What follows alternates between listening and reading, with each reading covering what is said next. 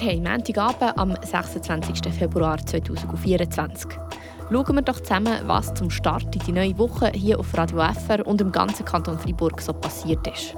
Am Mikrofon ist Patricia Nägelin. Die Zensler Landwirte haben ein Mahnfeuer angezündet. Der Kanton Freiburg hat so viele Touristen begrüßt wie noch nie. Und Florball Freiburg gewinnt das dritte Spiel in der Playoff-Viertelfinalserie. Die Region im Blick. Bei den Bäuerinnen und Bauern brodelt es. Der Protest hat in Frankreich angefangen, hat andere europäische Länder kontaminiert und ist schlussendlich auch bei uns gelandet. Am letzten Freitag sind über 400 Traktoren beim Papyrama zu Kerzers aufgefahren. Am Samstagabend haben auch die Seisler Bäuerinnen und Bauern mit Mahnfeuer auf ihre Situation aufmerksam gemacht. Die Corinna Zurkinde berichtet. Um die 30 Personen haben sich beim Mahnfeuer in der Nähe von Menziswil versammelt. Unter ihnen die beiden Landwirte Stefan Segenthaler und Adrian Brücker. Der Adrian Brücker ist nicht nur Bauer, er hat das Jahr auch eine grosse politische Funktion. Er ist Grossratspräsident. Als Grossratspräsident hat man eine gewisse Verpflichtung, auch den Sorgen und Ängsten nachzugehen von der Bevölkerung. Und das ist eine von der freiburgischen Bevölkerung. Momentan sie zu kämpfen. Als Grossratspräsident ist das mir sehr wichtig, auch bei den Leuten zu sein, zu sagen und zu zeigen vor allem. Sein Engagement scheint zu wirken, auch beim Freiburger Parlament. Am 8. Februar hat der Grossrat eine Resolution zur Unterstützung der Bäuerinnen und Bauern, gerade auch was gerechtere Preise betrifft, einstimmig angenommen. Der Kanton Fribourg sei ein starker Agrarkanton, so der Adrian Brücker weiter. Und? Der Kanton Fribourg muss eine Vorreiterrolle spielen, um ein Zeichen ins Bundesparlament machen dass wir dort wirklich etwas erreichen in der Weiterentwicklung der Agrarpolitik 2030. Die Forderungen der Bäuerinnen und Bauern sind Land auf, Land ab die gleichen. Es soll mehr Planungssicherheit geben und der administrative Aufwand soll kleiner werden. Der Landwirt Stefan Segenthaler gibt das Beispiel. Wir kommen bald so weit, dass wir alles aufschreiben müssen. Wir müssen jedes Medikament protokollieren, das wir für ein Tier verwenden. Wir müssen jedes Spritzmittel aufschreiben, genau wo pro Parzelle. Und jeder Landwirt will zu seinem Boden schauen. Das ist sein wichtigstes Kapital. Und nur mit gesunden Böden können wir auch produzieren. Gerechtere Löhne und weniger Auflagen sind weitere Forderungen. Wir haben die strengsten Auflagen schon weltweit, was Gewässerschutz äh, belangt, was Tierschutz anbetrifft. Daher brauchen wir eigentlich nicht mehr noch zusätzliche Auflagen. Aber die Realität sieht anders aus. Die Auflagen wachsen und verlangen Investitionen, für sie umzusetzen. Die meisten Betriebe können einfach nicht mehr das investieren, was sie eigentlich sollten. Für das brauchen wir vor allem bei der Tierhaltung dort die Investitionen. Und gleichzeitig wird einfach immer mehr vom Ausland importiert. Wir wollen ja unsere Bevölkerung selber ernähren. Das steht eigentlich auch in der Bundesverfassung, dass man dort äh, eine sichere Ernährung haben Sagt Stefan Segenthaler, Landwirt von Tüdingen. Die Schweizer Hotels haben 2023 einen neuen Rekord aufgestellt. Knapp 42 Millionen Übernachtungen hat es gegeben. Wenn wir jetzt einmal das Corona-Jahr fortdenken und mit dem 2019 vergleichen, sind es 5,6 Prozent mehr. Ein Rekord schweizweit kann man dann auch von einem Rekord im Kanton Fribourg reden. Unsere Tracy Meder hat mit dem Direktor vom Verband Fribourg Tourismus, Pierre-Alain Morar, geredet und genau das wissen.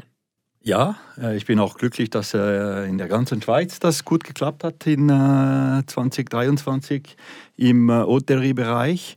Aber diese 41 Millionen, wir sind bei einer halben Million, so wir sind die kleinste von den 13 Regionen in der, in der Schweiz, aber trotzdem haben wir äh, fast eine halbe Million Übernachtungen in den Hotels im Kanton Freiburg in äh, 2023 äh, gemacht.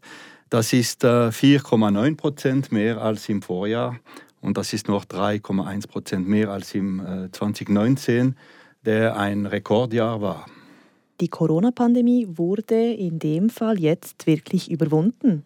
Ja, man kann das sagen und wir können auch äh, wie beim Schweiz Tourismus sagen, das war ein Rekordjahr. Können Sie sich diese Erhöhung irgendwie erklären? Ähm, gab es vielleicht aus, einer bestimmten, aus einem bestimmten Land mehr Touristinnen und Touristen oder waren es die Schweizerinnen und Schweizer, die mehr Ferien gemacht haben in der Schweiz?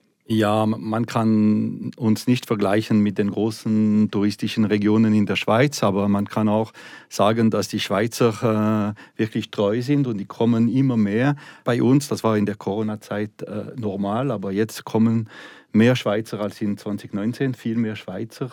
Die bleiben, ich glaube, unser Angebot und unsere Aktionen, Marketingaktivitäten in der Schweiz während der Pandemie und nach der Pandemie haben etwas gebracht. Und äh, die Angebote, die die Leistungsträger bringen, sind auch besser geworden. Und wir sind bei 70 Prozent von Schweizer in der Hotellerie im Kanton Freiburg. Und der Rest von den 30 Prozent kommen, die meisten kommen aus der Europaländer. Äh, und der beste Markt ist Frankreich mit äh, 8,6 Prozent. Also im schweizweiten Vergleich hier mehr Franzosen und in der Schweiz mehr Asiaten, oder? Ja, genau. Die Asiaten, die kommen vielleicht für einen Tag äh, in unseren äh, Aktivitäten wie Maison Caillé oder wie andere, die, die da wirklich geeignet sind. Nur leider schlafen die oder übernachten die nicht in, äh, im Kanton Freiburg oder nicht alle. Aber das kennen wir und das werden wir hoffentlich vielleicht in den nächsten Jahren ändern. Aber die Franzosen haben wir auch da äh, gute Marketingaktivitäten gemacht in den letzten Jahren und das, äh, das zeigt sich auch in den, in den Zahlen.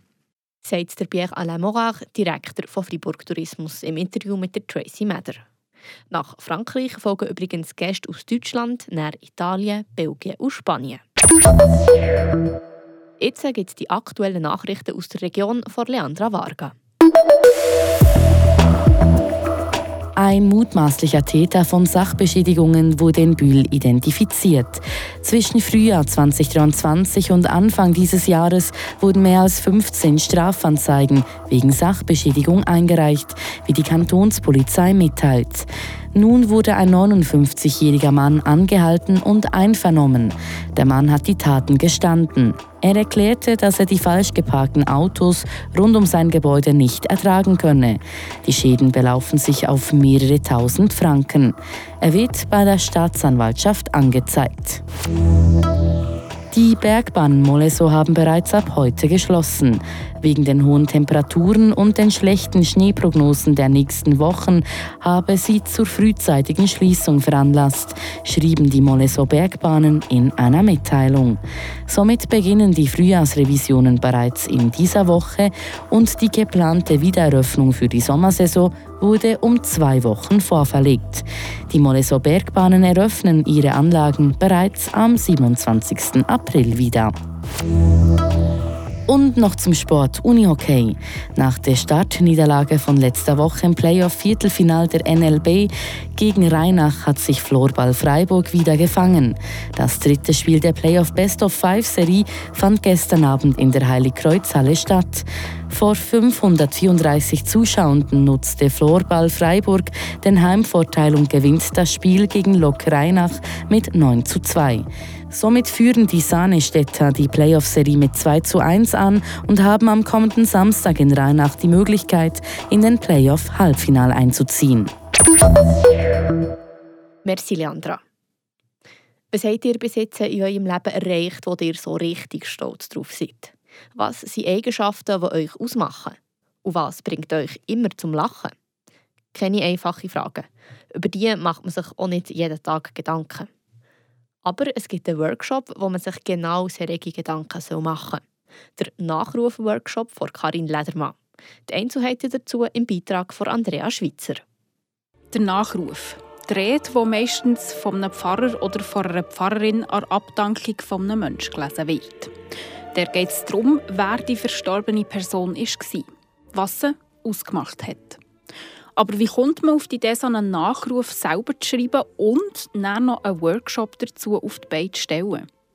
Der Auslöser war Beerdigungen, wo ich immer wieder das Gefühl hatte, hey, das ist so langweilig, was hier erzählt wird über diesen Menschen. Oder noch schlimmer, ich kenne ja den Menschen gar nicht von dem, was hier berichtet wird, weil ich ihn so anders erlebt habe.